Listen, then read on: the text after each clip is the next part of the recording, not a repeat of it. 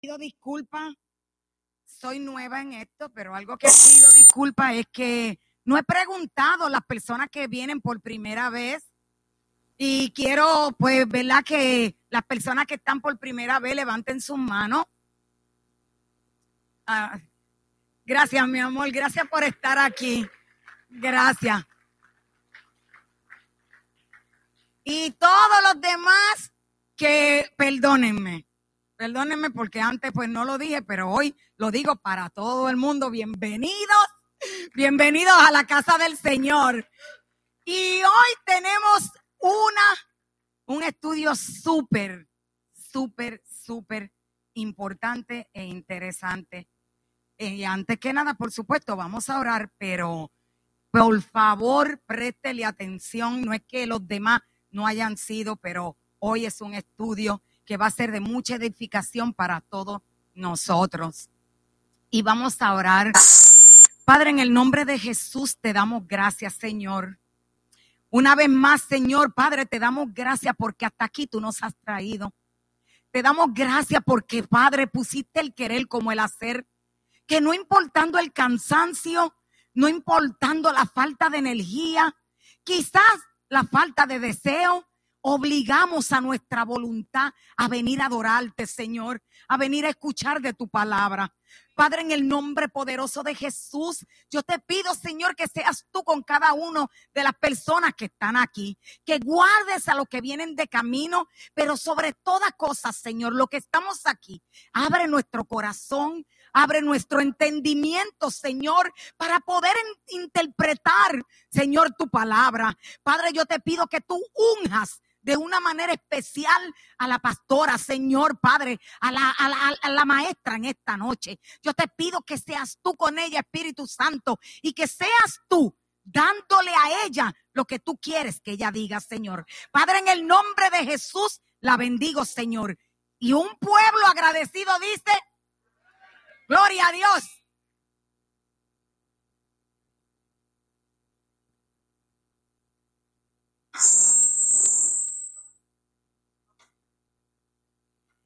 Amén, gloria a Dios.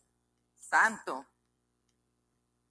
Dios les bendiga. Pueden sentarse, hermanos.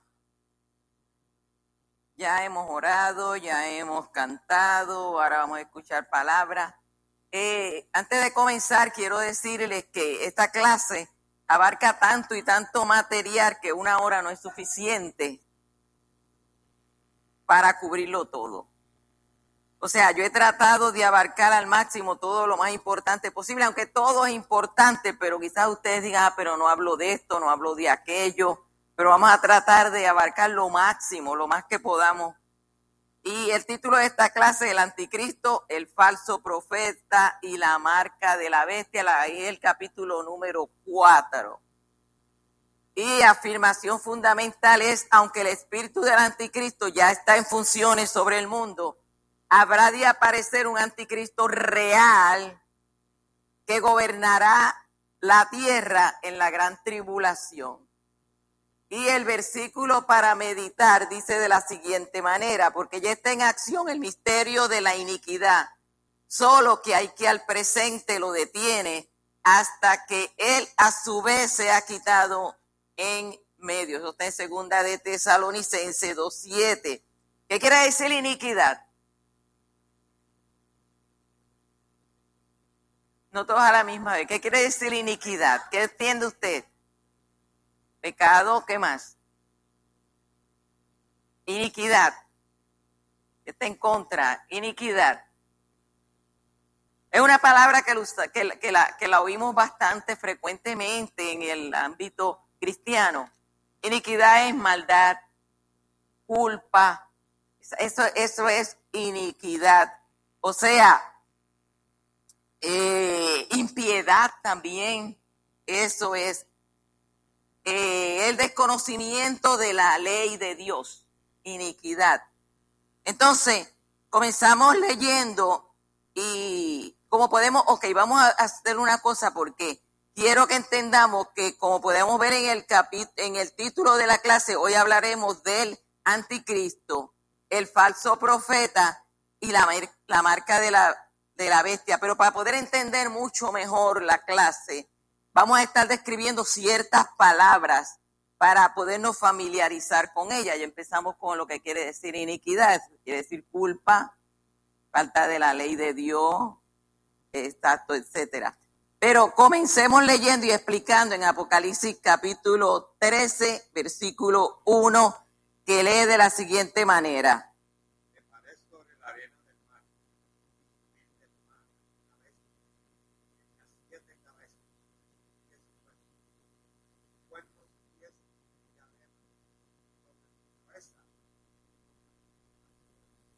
Ok, ¿qué quiere decir la palabra blasfemar? Burlarse, ¿qué más? Amén. O sea, blasfemo. a lo bueno le digo malo y a lo malo le digo bueno. Eso es blasfemar. También apoderarse exactamente, la descripción que da el pastor de eh, apoderarse de lo divino a lo humano a decir unas cosas que, no, que no son. Y entonces, primeramente tenemos que saber quién escribió el libro de Juan. Eso lo pueden decir todos a la misma vez, supone que lo sepan. ¿Quién escribió el libro Apocalipsis? Están despiertos, están despiertos, ¿verdad? ¿Quién escribió el libro de Apocalipsis? Pues bueno, pues ya yo lo había dicho, cometí el error que dije, ¿quién escribió el libro de Juan? Está como más adelante le voy a decir qué me pasó mientras hacía el estudio bíblico. Pedro no fue, fue Juan. John, ok, fue Juan. Y escribió el libro de Juan, pues Juan escribió el Apocalipsis, ok. Entonces, Juan está escribiendo aquí como profeta, advirtiendo de las cosas que vendrán. Ahora Juan describe lo que ve. Ve salir del mar una bestia el mar es símbolo de las naciones gentiles y ajenas social, cultural y religiosamente del pueblo de Israel. Esta bestia mencionada en este versículo aquí es una muy particular y a la vez semejante a las bestias descritas por el profeta Daniel en el capítulo 7, que en su caso ustedes leen a Daniel capítulo 7, también interesante, bien bueno. La bestia que sube del mar es el dictador mundial del futuro el anticristo. El hecho de salir del mar es indicativo de que el anticristo será gentil, pues como hemos señalado antes, el mar es símbolo de las naciones gentiles.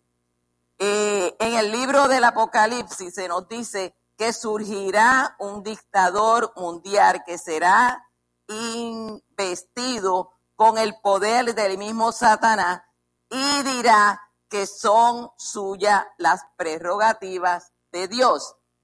Le asistirá un falso profeta quien hará señales en nombre del dictador.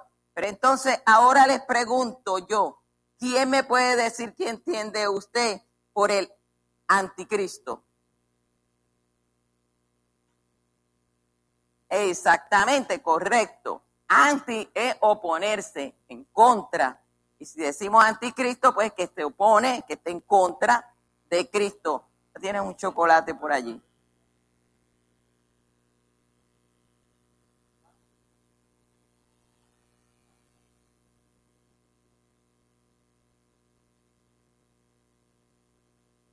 También, exactamente. Entonces, por lo tanto, anticristo y todo aquello que se opone a todo lo relativo a Cristo, el anticristo, el adversario demoníaco, que aparecerá antes de la venida de la segunda venida como el perseguidor de los cristianos. Cristo lo vencerá a su regreso a la tierra. Vamos a dar un aplauso a Cristo que lo va a vencer a su regreso a la tierra. A veces este personaje, hermanos, adquiere el aspecto de un pseudo Cristo que engañará a muchos con sus pretensiones, sus milagros y sus falsas enseñanzas. El anticristo es una especie de encarnación del mismo Satanás. Figura en la literatura apocalíptica cristiana bajo varios nombres. El anticristo en esta lección también lo identificaremos con otro nombre. ¿Con qué nombre más conoce usted al anticristo? ¿Quién me puede decir otro nombre? Allá el falso profeta, ¿qué más? la serpiente antigua, la bestia, Satanás, el diablo, el adversario, el inicuo, el rey de altivo rostro, ¿quién más? El maligno, Belial, Magot, el hombre de pecado.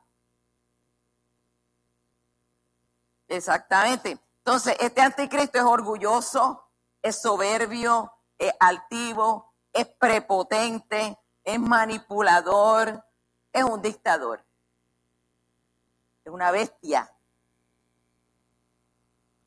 Fíjate, cuando él dice, dice Dani, es una bestia, es porque hace cosas bestiales, es una bestia.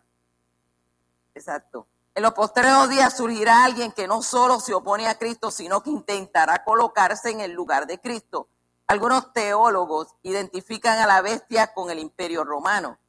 Pero esta teoría se apoya en los siguientes argumentos.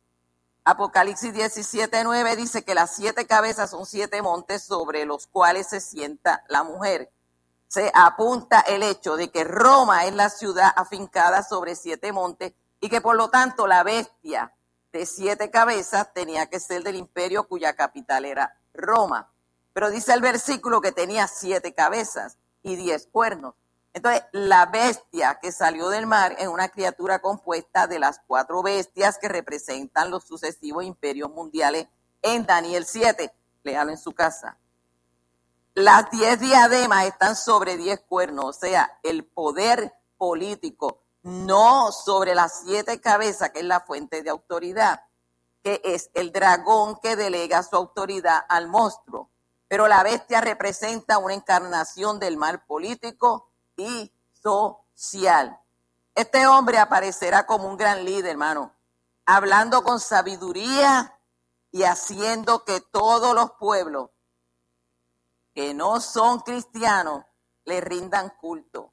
Entonces, para ellos representará la máxima sabiduría y ofrecerá respuestas a todos sus problemas con sus coronas y cuernos representan soberanía y poder y su abierto desafío a Dios.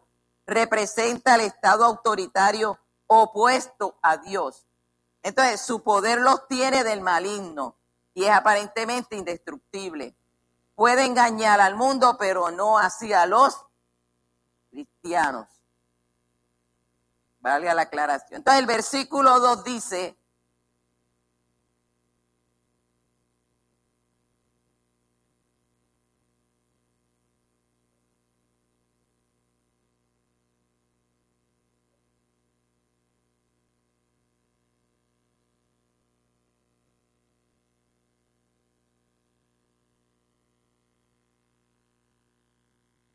Amén.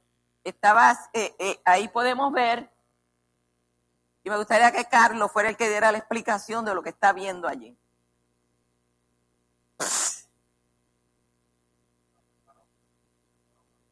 Amén.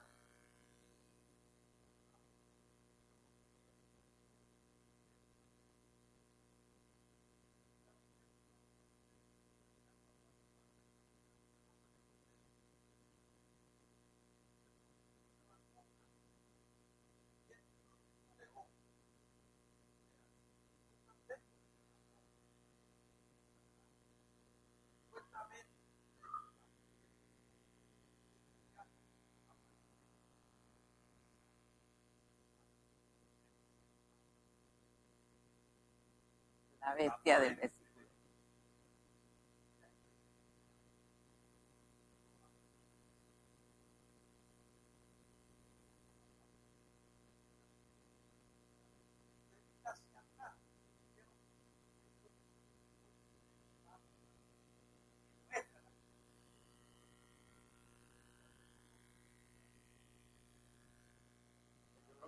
Le preguntan al pastor Edwin que Carlos la contesta. O sea,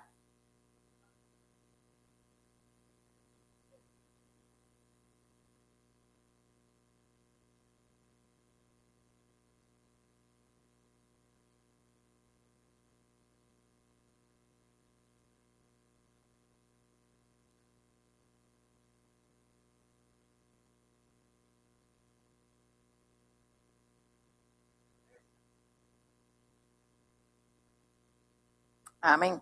Lo que significa que con todas estas características el anticristo tendrá la velocidad y la astucia del leopardo, el pie aplastante del oso y la fiereza del león. Las palabras semejantes y cómo nos dicen claramente que Juan está comparando lo que ve con lo que conoce y claro está, no lo puede describir con lujo de detalles específicos. Eso es como él lo ve. El dictador mundial será veloz como el leopardo en su conquista del mundo. El leopardo representa a Grecia bajo el mando de Alejandro Magno, que en solo dos años y medio conquistó el mundo. De entonces, el oso es símbolo de fuerza bruta, poder militar y así el imperio medo-persa. Entonces, el león representa el esplendor de Babilonia, cuya cultura hoy es reconocida y tremendamente admirada pero se indica, hermano, que el poder sobrehumano del mismo Satanás, quien es identificado con el ladrón, cuando dice, el ladrón le dio su poder, su trono y su gran autoridad. Aquí el cuerno pequeño, como también se le conoce, se, será un ser altivo, orgulloso, soberbio, entendido en enigmas, es decir, que resolverá los más intrigantes problemas de la raza humana y su, que su poder será sobrehumano. Pero, digan conmigo, pero, pero no de Dios. Se hacerá, él hará cosas, pero no de Dios. Y entonces se nos indica además que causará ruinas y causará destrucción en el ámbito mundial. ¿Qué cree usted que es lo que detiene que todo esto acontezca? ¿Qué es lo que usted cree que todo es? ¿Qué es lo que detiene que todas estas cosas acontezcan? El Espíritu Santo. El Espíritu Santo de la iglesia. El Espíritu Santo.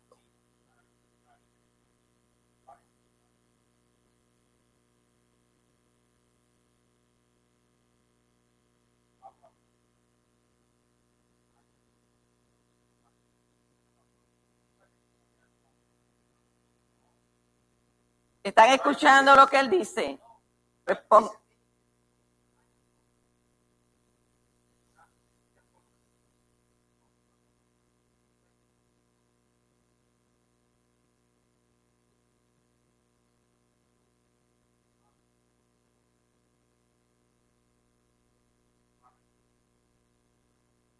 Ah, pero te me estás adelantando. Ok, ajá, vamos por ahí, vamos, va, bien, pero te me estás adelantando. Vamos, vamos, vamos bien.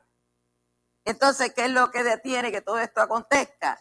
El Espíritu Santo, exactamente. Aquí quiero hacer un alto, hermano, y es que quiero que meditemos, pensemos y observemos detenidamente que todo esto va a acontecer, hermano.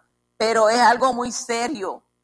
Esto es muy serio eh, esto no es para tomarlo a la ligera. Nosotros como cristianos tenemos que prepararnos buscando el rostro de Dios y su justicia, siendo cada día más fieles a Dios. Entonces el tiempo avanza y no queremos estar desprevenidos de lo que se avecina. Si leemos la palabra de Dios, esta nos va a dar indicaciones de los pasos a seguir y que no nos tome por sorpresa el arrebatamiento del Señor propósito de estas clases es eso, prepararnos, estar alerta, vigilando. Amén. Uno de los propósitos de estas clases es abrir nuestros ojos espirituales, abrir nuestro entendimiento y aprender lo que Dios nos quiere decir a través de su palabra. La palabra está escrita, pero nosotros tenemos que abrir nuestros oídos espirituales para saber qué es lo que el Espíritu dice a la iglesia.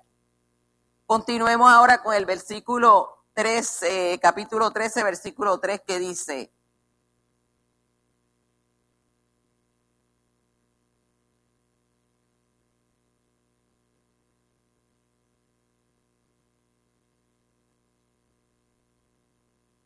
O sea, ¿qué podemos ver aquí? La Biblia indica que la primera bestia es herida de muerte, que podría entenderse que el dictador futuro del anticristo sea herido de verdad y su salud restaurada por obra de Satanás, lo que provocaría la atención y la adoración del mundo. Pero la sanidad de esta herida mortal de la bestia provoca que los moradores de la tierra le adoren a ella y al ladrón o Satanás. Y entonces esto nos señala que el mundo se volverá en admiración y adoración hacia el anticristo. Entonces, los adoradores de la bestia son ¿quiénes?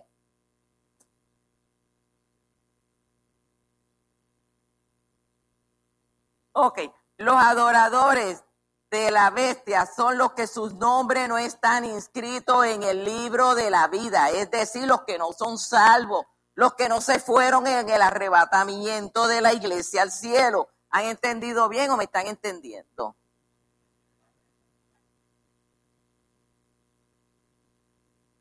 Eh, ajá, una pregunta y otra por allá. Si yo no la sé, la contesta el pastor Edwin y después el pastor David.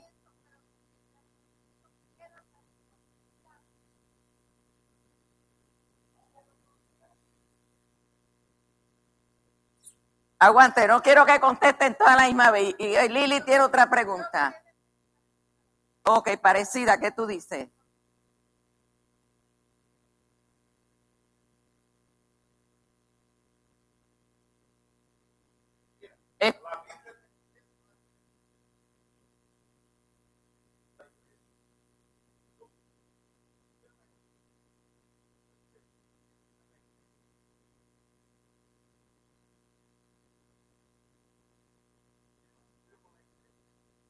Se quedó. Ok, repito esto. Repito esto para salir de duda. Los adoradores de la bestia son los que sus nombres no están inscritos en el libro de la vida. Es decir, los que no son salvos. Los que no se fueron en el arrebatamiento de la iglesia. ¿Está claro? Ajá, ¿han entendido? Ahí pastor va a explicar. Aunque...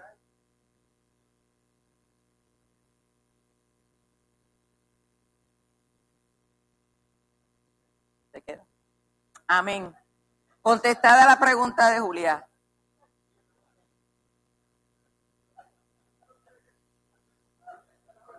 Es verdad.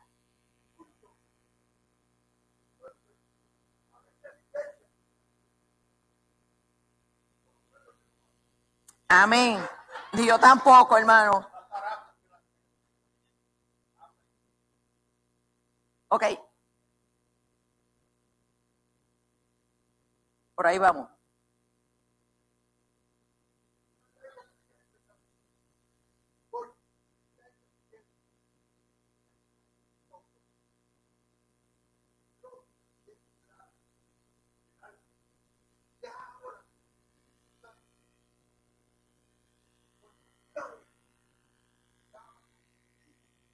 Amén.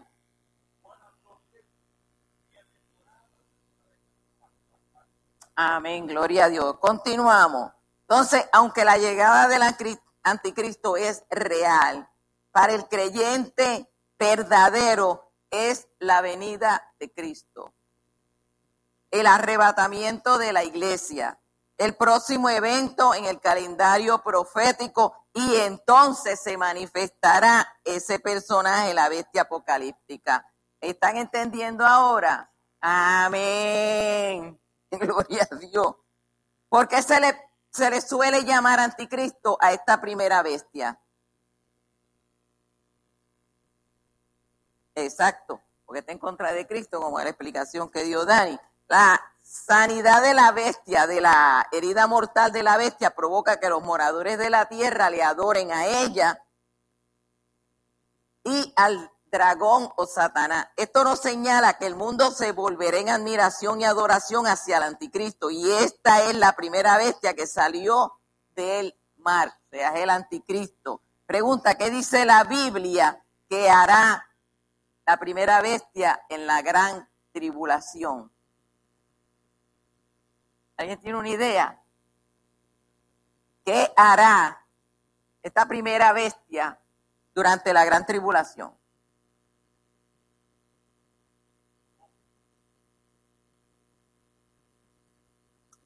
Ajá. Vayan, vayan, vayan cogiendo esto paso a paso. No queremos que nadie se vaya con duda.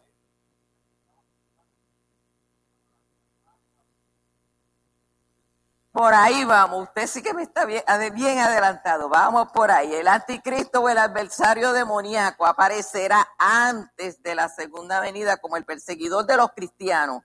Cristo lo vencerá a su regreso a la tierra. Entonces, los versículos que siguen del 5 al 10 nos dan un resumen de lo que hará el anticristo sobre la tierra en los días de la gran tribulación. Pero una de las terribles acciones será combatir a los santos en este contexto. Puede referirse a judíos convertidos y entonces a Cristo mediante el testimonio de los 144 mil del capítulo 7 de Apocalipsis. Y regresando al capítulo 3, dice, una de las siete cabezas de la bestia sufre una herida mortal.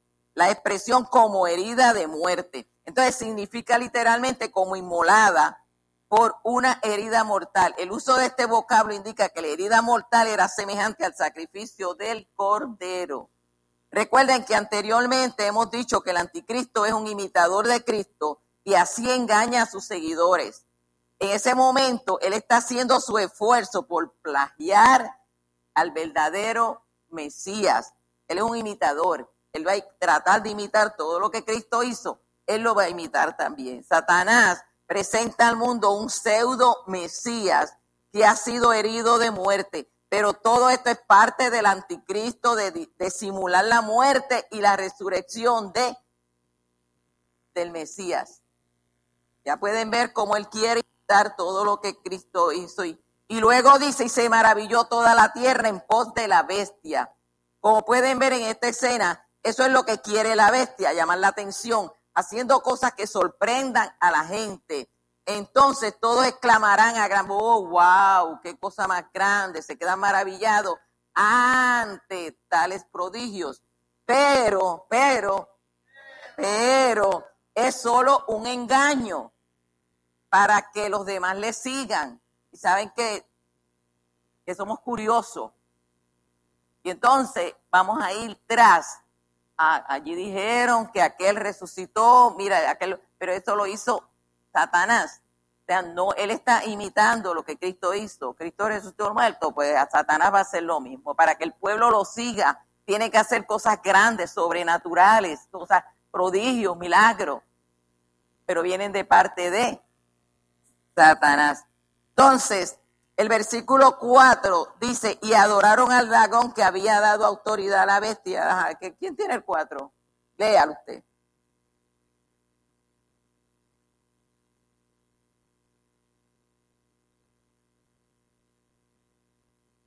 Ok, exacto. Recuerden que esta primera vez está haciendo cosas sobrenaturales que no provienen de Dios, pero la gente está tan entusiasmada que se quedan atónitos ante tantos prodigios. Entonces están siendo engañados por el mismo Satanás. Recuerden, los adoradores de la bestia, quienes son? Los que su nombre no están inscritos en el libro de la vida, es decir, los que no son salvos, los que no se fueron en el arrebatamiento de la iglesia. Pero nosotros, los verdaderos cristianos, no estaremos en este evento. Hemos sido arrebatados al cielo. Gloria a Dios, un aplauso, vamos, un aplauso.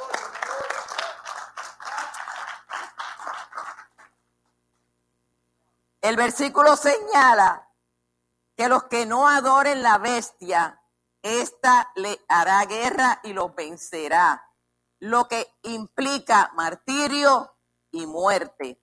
Aquí el cuerno pequeño, como también se le conoce, será el altivo, el orgulloso, el soberbio, entendido en enigma, es decir, que resolverá los más intrigantes problemas de la raza humana y que su poder será sobrehumano. Pero este poder absoluto será ser, solo será permitido por 42 meses, lo que quiere decir tres años y medio. Entonces, para que una figura como el anticristo aparezca en el mundo moderno, debe de producir una quiebra en el orden mundial, tal como lo conocemos ahora. Debe haber una crisis monetaria, un colapso de la ley y las instituciones internacionales y de las estructuras de poder de los estados nacionales. O sea, que un pánico financiero podría allanarle el camino. Entonces, lo mismo sucederá en el caso de una guerra nuclear. Catástrofes como esa impulsarían a la gente a clamar por un hombre de paz, el cual constituiría una imitación satánica de Jesucristo. Este hombre se parecerá a Jesús hasta que muestre su verdadera faz. Entonces será increíblemente cruel. Nosotros los cristianos no veremos ni estaremos durante la gran tribulación. Nosotros los cristianos no estaremos ni veremos ni estaremos durante la gran tribulación. Esta será la ira de Dios sobre los injustos. Muchos atribuyeron que la vacuna del COVID-19 era parte de la marca de la bestia. Y eso se ve venir, hermano, pero no es ahora. No es el tiempo. Nosotros hemos sido arrebatados y todo esto acontecerá después del arrebatamiento de la iglesia. Lo verán los que se quedan. Ahí el pastor dice.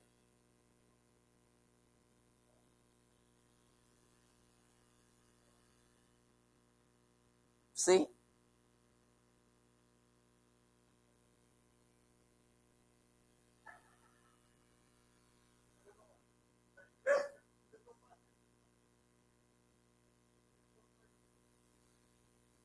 Pero se comentó y se oyó bastante por ahí que la gente no, yo no me voy a marcar porque yo no me voy a poner esa vacuna y ahí dice Estradet.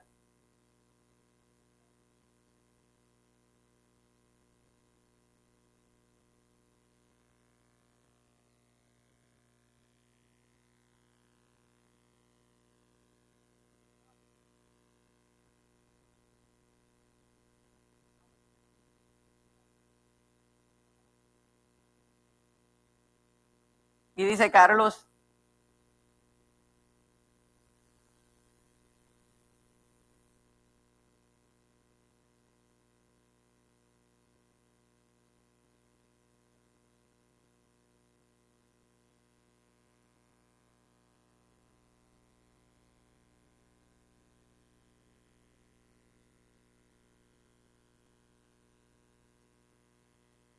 Amén. Seguimos en el capítulo 13, versículo 11, que lee de la siguiente manera. ¿Quién lo tiene?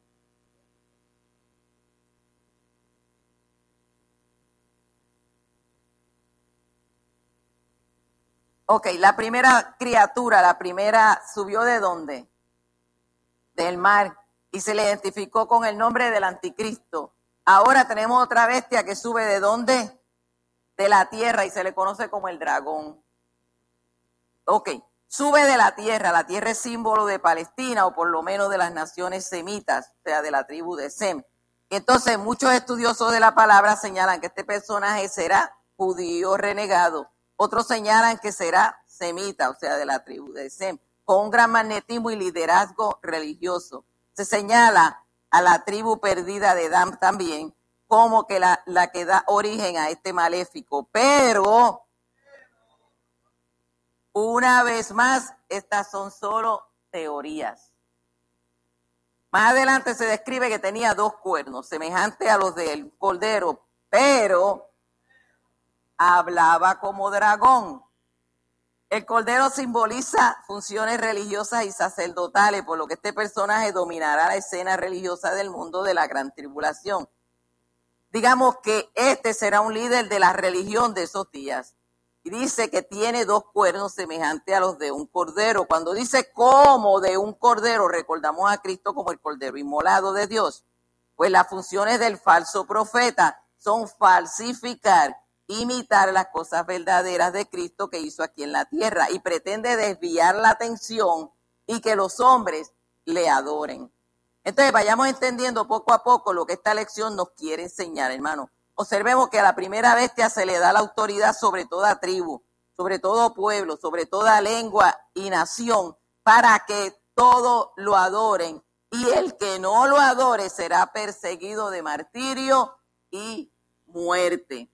Ahora vemos a la segunda bestia que dominará toda la escena religiosa del mundo en la gran tribulación. A esta bestia le llaman el falso profeta, pues ¿qué hace? Falsifica lo que Dios tanto hasta ha hecho, hasta hace caer fuego del cielo. O sea, es un falso profeta. Pero veamos y vamos ahora al capítulo 13, versículo 12, que dice,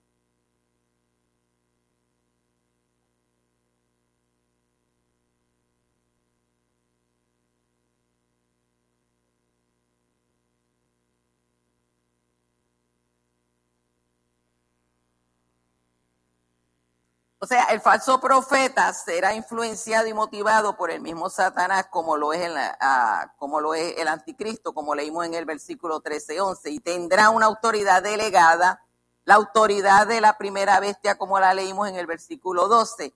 Pero el falso profeta, que es el dragón, la segunda bestia, se ocupará de promover el culto a la primera bestia, que es el anticristo, y obligará al mundo a adorar a esa bestia como si fuera Dios. Esa es su labor. Ese es su trabajo, eso es lo que tiene que hacer.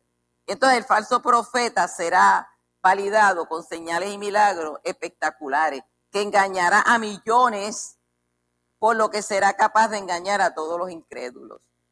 Este engendro de Satanás tendrá autoridad en la esfera económica para controlar todo el comercio mundial, pues tendrá una marca que establecerá su identidad para los que vivan en esos terribles días Además tendrá el poder y la autoridad para impartir muerte a todos aquellos que no adoren la imagen del anticristo. En referencia a la llamada imagen de la bestia, se ha especulado mucho sobre lo que es. Unos opinan que será una estatua tal como la que tenían del rey Nabucodonosor, que se describe en Daniel capítulo 3, específicamente el versículo 8. Y mientras hacía este estudio, pude hacer una profunda observación que me impactó. Fijémonos en lo siguiente.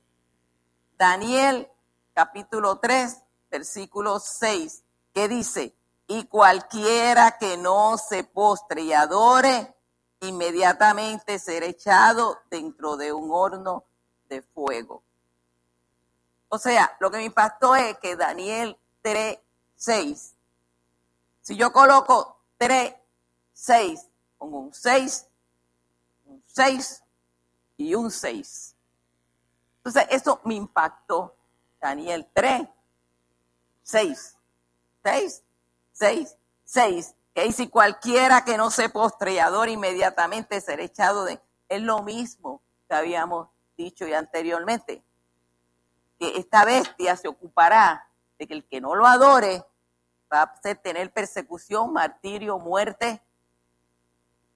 Y eso mismo estaba pasando en Daniel 3, 6. Estatua de oro puede que haya sido una efigie de, de, de Nabucodonosor o de Bel, su ídolo o dios demonio principal. Satanás, como el dios de este siglo, asume muchas apariencias a través de las cuales busca intimidar, seducir a los creyentes para que se postren ante el espíritu del mundo. Entonces, esta estatua de la cual estamos hablando, que ha de surgir el mundo, puede hablar quizás por medios electrónicos. Otros opinan que puede ser una imagen televisiva que se transmite vía satélite al mundo y así puede controlar las vidas. O podría ser incluso un holograma, que es una imagen visual tridimensional que se proyecta en el aire desde una computadora central. Lo cierto es que esta imagen es el emblema mundial de la primera bestia, es el símbolo de su poder para el gobierno mundial, totalitario y déspota. Después de mucho tiempo, la gente procurará que haya una sola religión en el mundo. Y entonces, ¿cómo se llamaría esa religión? El ecumenismo. ¿Qué quiere decir ecumenismo? Unión de varias iglesias, exacto, de las iglesias,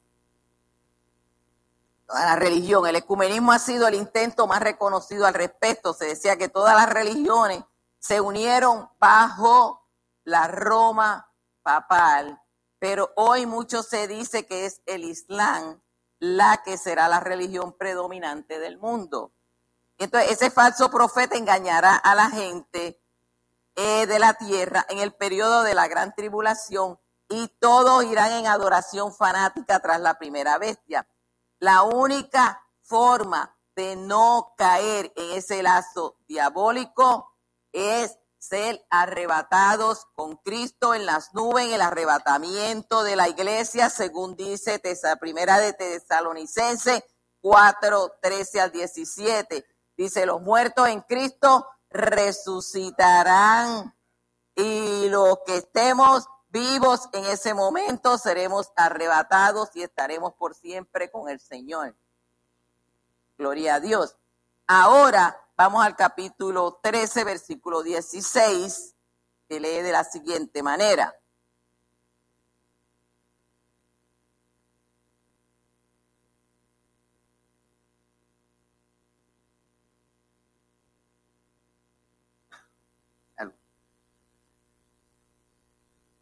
Amén. O sea, hacía que todos, pequeños y grandes, ricos y pobres, libres y esclavos, se les pusiese qué?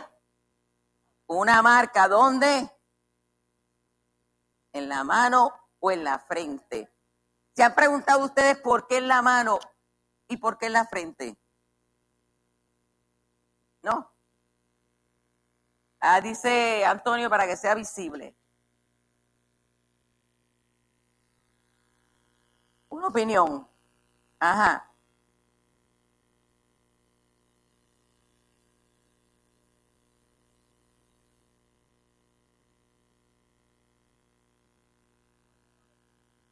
Imitando. Ok, le voy a la contestación. En la frente, la frente representa nuestros deseos, nuestra voluntad. En tanto, la mano simboliza nuestras actividades. De alguna manera el anticristo dejará su huella sobre la gente en todas las partes, haciendo que le sirvan con su mente y sus acciones. La mente va a controlar. Exacto. ¿Entienden ahora? Porque en la frente, en las manos, las manos acciones, la mente pensamiento, va a controlar todo. Los versículos del 16 al 18 del capítulo 13 de Apocalipsis son causantes de muchísima discusión entre los estudiosos del Apocalipsis, en especial sobre el significado correcto de la marca. Ahora pregunto yo, ¿qué es una marca? Para ti, ¿qué es una marca? Símbolo, un distintivo, un sello. ¿Tú tienes una marca? ¿Alguno de ustedes tiene una marca? Aquel dice los cantazos que cogió cuando era chiquito. ¿Un lunar es una marca? Amén. Todos tenemos una marca. Todos tenemos una marca. Y voy a contar porque todos tenemos una marca. Ok. Eh, la respuesta correcta es si todos tenemos una marca, un distintivo, bien sea un lunar, como dijo el pastor, una mancha que nos distingue. Esto me recuerda dos sobrinas gemelas que yo tuve y acabaditas de nacer, me las dejaron para que yo las cuidara. Entonces, una de las instrucciones que me dieron fue, pero a una de ellas hay que darle una medicina, a la otra no. Y yo le dije a la madre, pues amárramele una cintita en la piernita y así yo sé a cuál tengo que darle la medicina. Pero ¿qué pasa? Que los bebés siempre rozan las piernas y la cintita se cayó. Y ahora, ¿qué problema me busqué yo? Las gemelas eran idénticas, no había cómo distinguir una de la otra.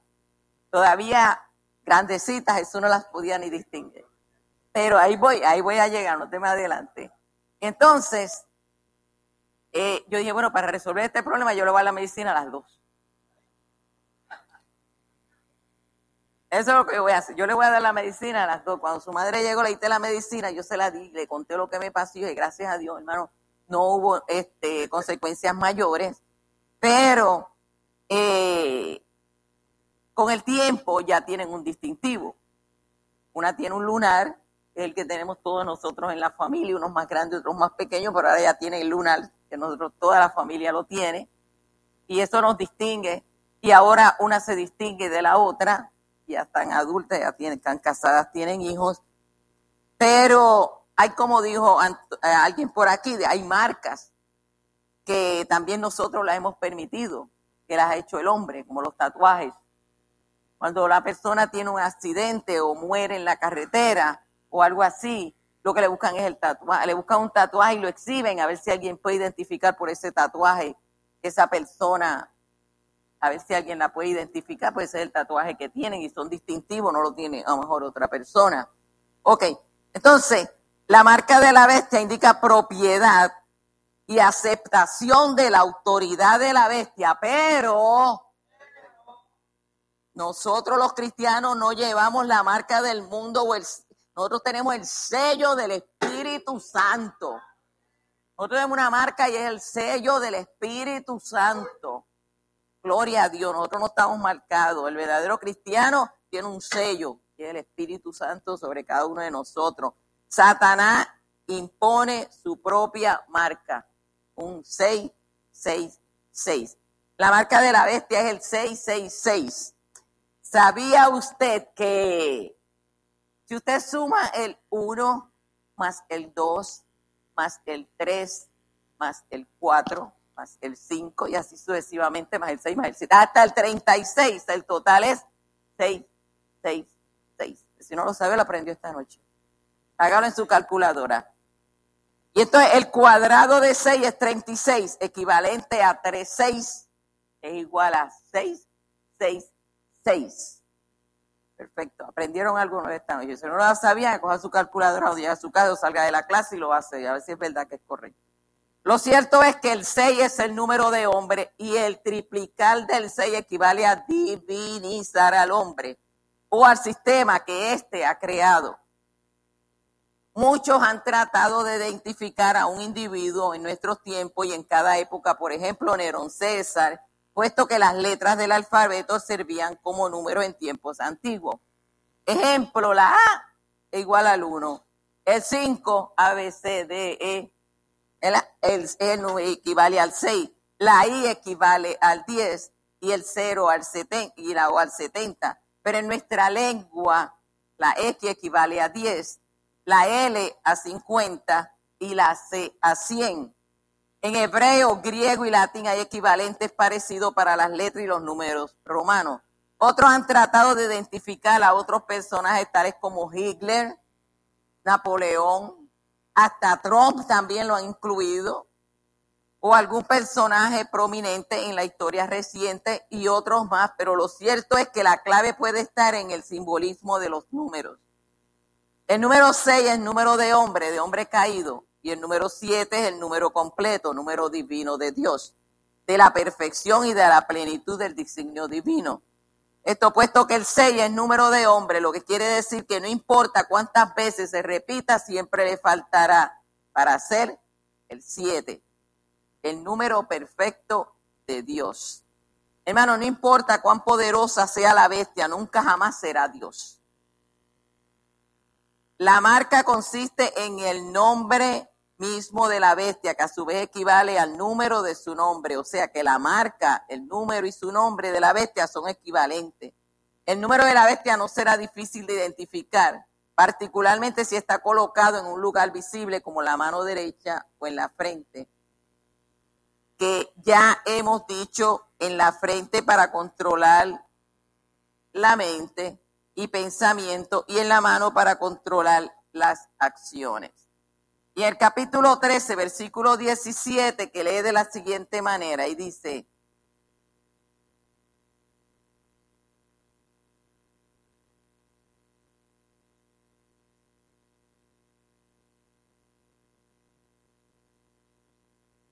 Exacto. O sea, lo importante aquí es que sin esa marca nadie podría comprar o vender. Es decir, que no se podrá efectuar ninguna transacción de tipo comercial en ninguna parte, que esta marca se le expone a todos sin importar su clase social o raza. En los tiempos del apóstol Juan, los seguidores de los dioses paganos solían tatuarse un emblema representativo del dios que les servían para mostrarlo en la ceremonia secreta de esos cultos.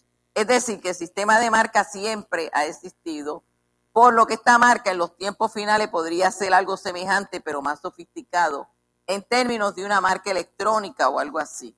Pero en el, en el capítulo 13, versículo 18 dice, ¿quién lo tiene?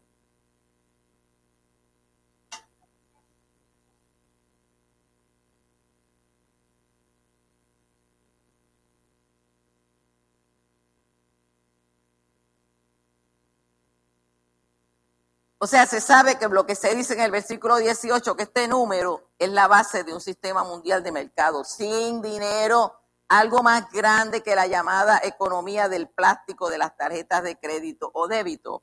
Del número 666 podríamos decir que es una glorificación del hombre. El hombre fue creado el día 6 de la creación y además el número 6 es el número clave del sistema numérico de Babilonia. Babilonia fue el primer reino establecido contra Dios en la historia, según se lee en Génesis 11.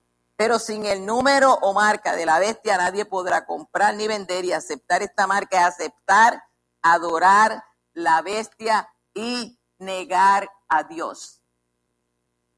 Entonces, la manera más segura de tener ese número personal asignado mediante una marca impresa en la piel de los individuos usando rayos láser o infrarrojos y luego leyéndola con escáner. Entonces, Cristo viene pronto, la tecnología ya existe, está en uso, solo falta la aparición del dictador del futuro que impone este sistema mundialmente. Escuchen bien esto, Paul Henry uno de los fundadores del Mercado Común Europeo y ex secretario general de la Organización del Trabajo del Atlántico del Norte, la OTAN, dijo en cierta ocasión hace más de 40 años, nosotros no queremos ya más comités, tenemos ya demasiado. Lo que necesitamos es contar con un hombre que posea la suficiente estatura para coligar, y coligar quiere decir unirse, alinearse a todas las demás personas que nos saque de esta triste crisis en la que estamos a punto de hundirnos. Mándanos ese hombre, lo vamos a recibir lo mismo si viene de Dios como si viene del diablo. El que tiene oídos, que oiga lo que el Espíritu dice a la iglesia aunque el espíritu del anticristo ya está en funciones sobre el mundo, habrá de aparecer un anticristo real que gobernará la tierra en la gran tribulación, porque ya está en acción el misterio de la iniquidad, solo que hay quien al presente lo detiene hasta que a su vez se ha quitado de medio. Y entonces aún no se ha manifestado al mundo, pues hay quien lo detiene y el Espíritu Santo en la iglesia. Maranata, Cristo viene. Hermano, este estudio de hoy nos brinda una oportunidad de reflexión individual y colectiva para ver en qué posición espiritual nos encontramos. ¿Estamos preparados para irnos con el Señor y escapar de las cosas que han de venir? ¿O habremos de ser testigos de los juicios descritos en Apocalipsis? Todavía hay tiempo de prepararse para irse en el arrebatamiento de la iglesia con el Señor y no ser partícipe de los eventos terribles que, hemos descrito y que ocurrirán después del arrebatamiento de la iglesia. Pero, ¿qué hacer para irnos con el Señor? Tener a Cristo en el corazón, como dice Romano 19 llevar una vida de oración, como dice Primera de Tesalonicenses 5:17, vivir la palabra de Dios, como dice Apocalipsis 3:10, testificar de Cristo, como dice en Hechos 1:7 al 11, y 5, esperar y anhelar su venida, como dice Segunda de Timoteo 4:8. Dios les bendiga, gracias por su atención.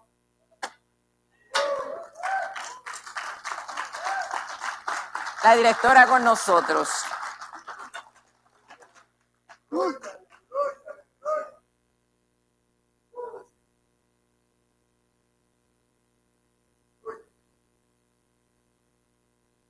Dijo que no había tiempo suficiente.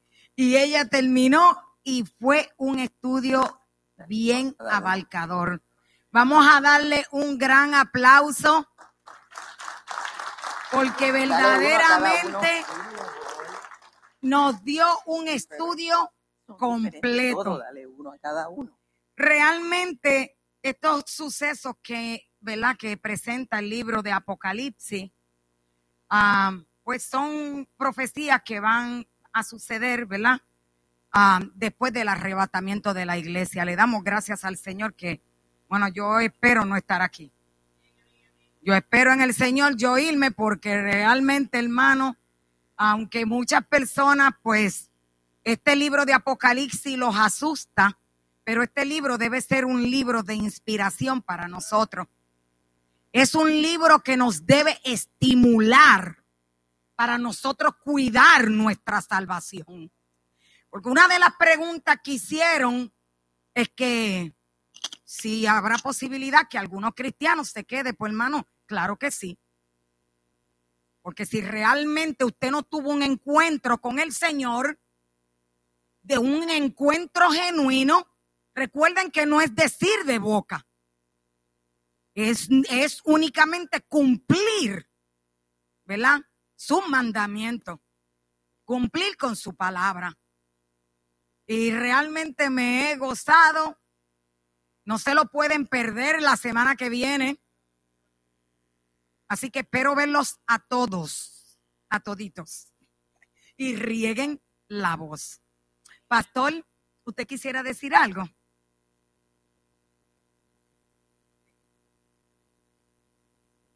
Yo le bendiga a todos una vez más.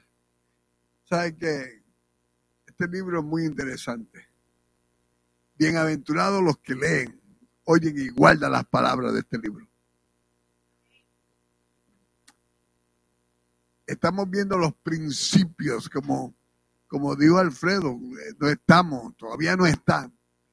Pero sabe que yo he estado en sitios que te preguntan si tú te vacunaste o si tienes la... Es más, algunos que estarán en Puerto Rico no permiten a uno ni entrar si no tiene prueba de que fue vacunado. Y claro, claro, yo sigo diciendo y, insisto a la gente, cuando me dicen que ellos no se vacunan porque es una marca, yo digo, pues mira, eh, eh, vacúnate porque quiere decir que te quedaste. Así que ya vacúnate. Porque yo creo que todavía hay alguien que lo detiene. ¿Qué es? La iglesia, el Espíritu Santo. Y, sin embargo, eh, nosotros hoy estamos aprendiendo a través de este libro que nosotros no queremos ver ese tiempo de la gran tribulación. Y, tengo que, insistir. Claro, alguien se va a salvar, seguramente se va a salvar. Pero, pero yo diría, y ustedes me perdonan, pero yo diría que ninguno de ustedes se va a salvar. Si se quedan, ninguno, ninguno se va a salvar. Usted me dice, ¿cómo usted está seguro? Bueno, si es ahora, si es ahora, con la ayuda del Espíritu Santo y usted se quedó, mucho más. Después sin la ayuda del Espíritu Santo. Exacto. Exacto. Ahora, ahora, puede que se salve alguien que haya nacido bajo en ese tiempo y que, y que tenga la habilidad. Pero ninguno de ustedes, perdónenme otra vez, pero ninguno de ustedes, si es ahora que tenemos el Espíritu Santo y no se salva, mucho menos se va a salvar después. So, so, lo que yo quiero decir, hermano, es que tenemos que asegurar nuestra salvación. Tenemos que asegurarnos. ¿Sabe? Con, con esto no se juega, hermano. Precisamente el verbo se hizo carne y habitó entre nosotros para salvarnos. Ese fue el propósito. ¿Sabe que nosotros celebramos Navidades? y hacemos muchas fiestas y muchos regalos y mucho arroz con andules, mucho pero, pero no, la Navidad es que Cristo vino al mundo para salvar al mundo. Precisamente para que no pasemos por eso. Yo le invito a que estemos de pie. Yo quisiera hacer una oración. Y vamos a orar por cada uno de nosotros. Aquí tenemos muchos teólogos, maestros. Una vez, este, Pastor Jorge trajo un estudio de Apocalipsis antes de estar pastoreando aquí mismo en esta iglesia y yo no sé cuántos se acuerdan pero fue un estudio profundo. Y aquí tenemos muchos maestros y, y sabe que Apocalipsis es un libro que se han escrito tantos libros, bien profundo. Y mucha gente le tiene miedo, pero yo lo veo de esta manera. Yo lo veo de esta manera, no le tenga miedo. Porque para mí es una revelación. Eso lo que quiere decir, es una revelación del fin de los tiempos. Y cuando tú lees el Apocalipsis, tú estás viendo el fin de la película. Estás viendo el fin de la película y sabes que el héroe gana. Por eso es cuando tú no has visto la película y cuando están castigando al héroe, tú estás llorando. Pero el que vio la película dice, no te preocupes, que él sale ganando. Él sale ganando porque tú viste la película.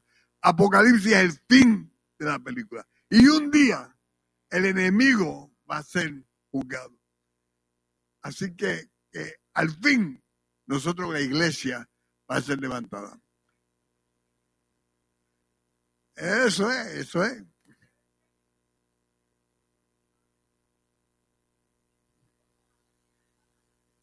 Porque vimos el fin de la película. vimos el fin de la película. Amén. ¿Sabe que Damos gracias a Dios. Yo quiero hacer una oración. Señor, una vez más, te damos gracias en este día por la clase que ha sido dada. Gracias, Señor, porque nuestra hermana Pastora Ramos ha sido bien sensible al Espíritu y nos ha traído tu palabra en esta clase. Yo te pido, Dios, que nosotros podamos reflexionar una vez y para siempre y que nosotros no juguemos con nuestra salvación. Que tengamos bien en serio que lo que tu palabra dice, eso se va a cumplir. Porque tú no eres hombre para que mientan, hijo de hombre para que te arrepientas. Y lo que está escrito, escrito está. Pero nos deja saber las cosas. Apocalipsis es una revelación de las cosas que eran, las que son y las que han de suceder.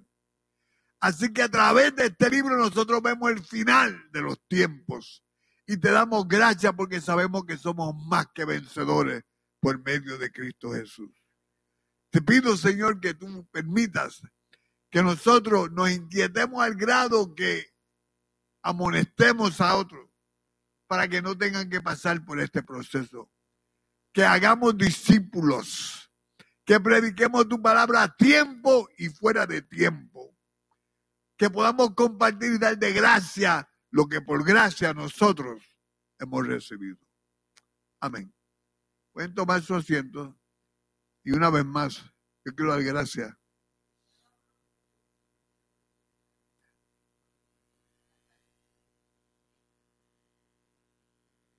Muchas gracias a la profesora que trajo, que trajo esta, e-, estos marcadores de Biblia. Eh, y damos gracias y vamos a ver si se animan los demás maestros y que cada vez que den una clase traigan regalito.